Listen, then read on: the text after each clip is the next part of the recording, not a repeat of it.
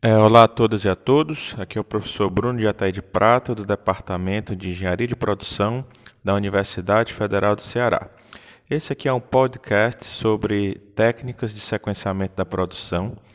É uma iniciativa que eu estou tendo para disponibilizar um conteúdo sobre esse assunto é, de uma forma mais dinâmica, na forma de áudios, é, nos quais os interessados podem escutar em momentos aí do seu cotidiano, estando aí no trânsito, no transporte público, realizando aí uma outra atividade, para aproveitar é, alguns momentos que nós temos aí da nossa vida cotidiana para aprender alguns assuntos. E nesse caso é, é uma temática relacionada à programação da produção, à gestão da produção e operações, a pesquisa operacional e a inteligência computacional de uma forma geral.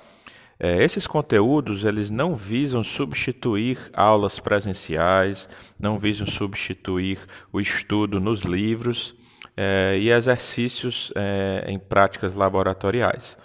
É apenas uma iniciativa de complementar esses conteúdos para, como eu disse anteriormente, aproveitar melhor alguns momentos da nossa vida cotidiana com os quais nós podemos preencher aí com conteúdos e sermos um pouco mais produtivos e é, direcionarmos nossas energias aí de outra forma.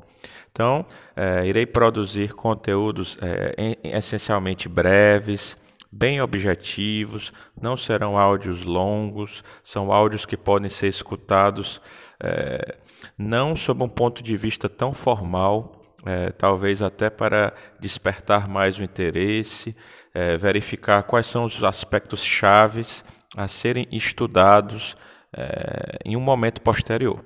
Então, é, nessas aulas, nesses podcasts, irei falar em linhas gerais sobre é, aspectos gerais aí da programação da produção, iremos falar sobre é, os principais ambientes de produção. Nós temos um ambiente de máquinas simples, um ambiente de máquinas paralelas, um ambiente flow shop e outros.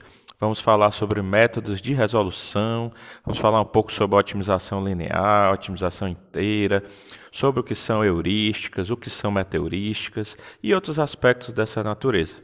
Espero que esses conteúdos sejam é, interessantes é, para complementar a formação acadêmica dos interessados e que nós possamos utilizar essas novas tecnologias para obter novas formas é, de alcançar o nosso conhecimento, de complementar as nossas competências é, e melhorar nossas ex expertises nesse assunto, que é um assunto muito importante da engenharia de produção da pesquisa operacional, mas que não existe muito é, conteúdo disponibilizado em português, é, na minha opinião.